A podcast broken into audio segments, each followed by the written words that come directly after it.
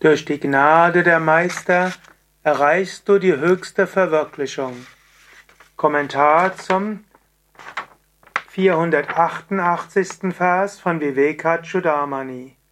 Shankara schreibt: Verehrung, Ehrerbietung dir, dem großen Lehrer, der du mit einem Blick wie die herabströmende Lichtflut des Mondes meine Erschöpfung, die aus den Qualen des Kreislaufs von Geburt und Tod entstanden sind, beseitigt hast.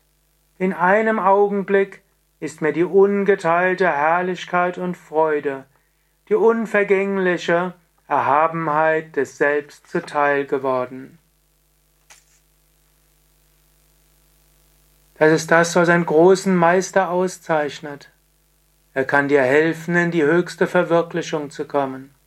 Meister können es tun, die in ihrem Körper sind. Meister können es tun, die nicht mehr im Körper sind.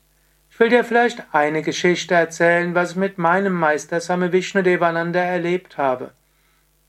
Es war, glaube ich, im Jahr 1984. Ich habe eine Yogalehrerausbildung mitgegeben, die deutsche Gruppe betreut, habe die Yogastunden gegeben, die Unterrichtstechniken, die Bhagavad Gita, ich habe die Vorträge übersetzt von Same Vishnadevananda und von Shanmukh. Und ich war von morgens bis abends beschäftigt. Es war eine etwas kritische Gruppe. Die Gruppe hat immer wieder hm, gefragt, müssen wir das machen, müssen wir jenes machen. Und ich habe versucht mit Geduld und zum Teil auch mit etwas Strenge die Gruppe zu inspirieren.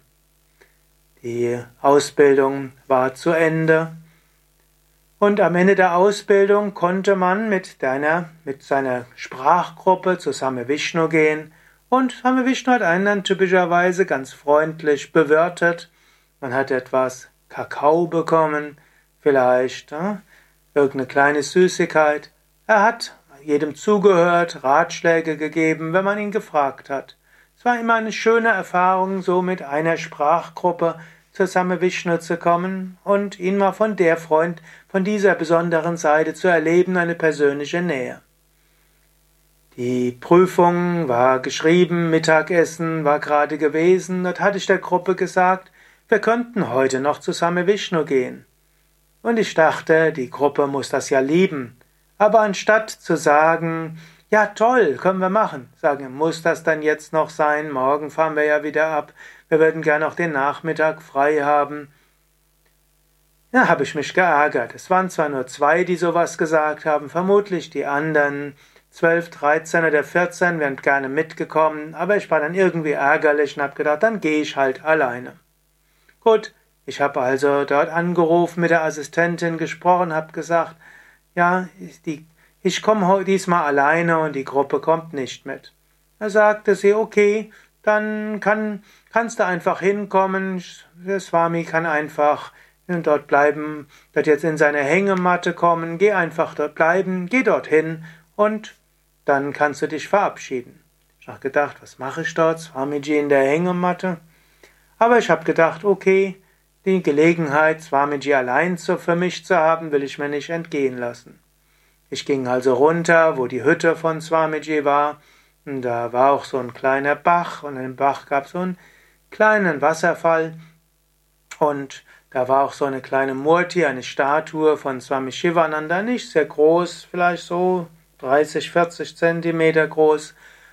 Und dort bin ich dann eben hingegangen, davor sah ich die Hängematte und Swami Vishnu lag in der Hängematte. Hatte ich gedacht, was mache ich denn jetzt? Ich dachte, vielleicht setze ich mich einfach neben Swamiji vor die Hängematte und lass einfach die Schwingung von Swamiji auf mich wirken.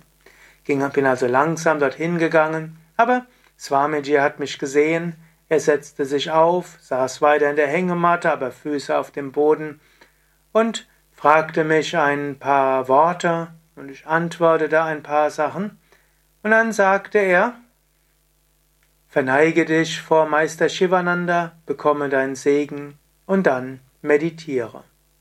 Ich ging also ein paar Schritte weiter. Dort war die Murti von Swami Shivananda. Ich setzte mich hin und verneigte mich, setzte mich gerade hin und plötzlich spürte ich einen Schwall von Energie in mich hineinströmen. Und ich spürte, wie diese Energie nach oben stieg. Und ich spürte mich katapultiert in eine andere Bewusstseinsebene. Eine Erfahrung von Freude, von Wonne, von Einheit. Ich weiß nicht, wie lange ich drin geblieben bin, aber ich weiß nachher, es muss schon eine Weile gewesen sein. Schließlich kam ich aus dem Bewusstseinszustand heraus.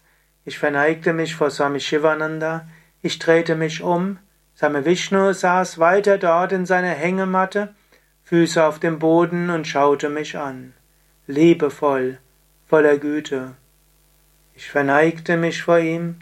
Er sagte mir noch ein paar Worte und ich war in der Tiefe meines Wesens transformiert. So kann der, der Segen, die Gnade eines Meisters in dich hineindringen, durch dich wirken. Und ich habe auch Erfahrungen gehabt mit Swami Shivananda. Die werde ich vielleicht ein andermal erzählen. Das heißt, du kannst diese großartigen Bewusstseinserweiterungserfahrungen haben mit einem lebenden Meister, aber auch mit einem, der nicht mehr im physischen Körper ist. Es gilt dich auf den Meister einzustimmen, dem Werk des Meisters zu dienen, seinen Worten zu lauschen, die Lehren umsetzen. Und zu gegebener Zeit wirst du dann ins Überbewusstsein hinein katapultiert werden. Eigene Bemühung, Gnade Gottes, Gnade des Meisters, alles verbindet sich.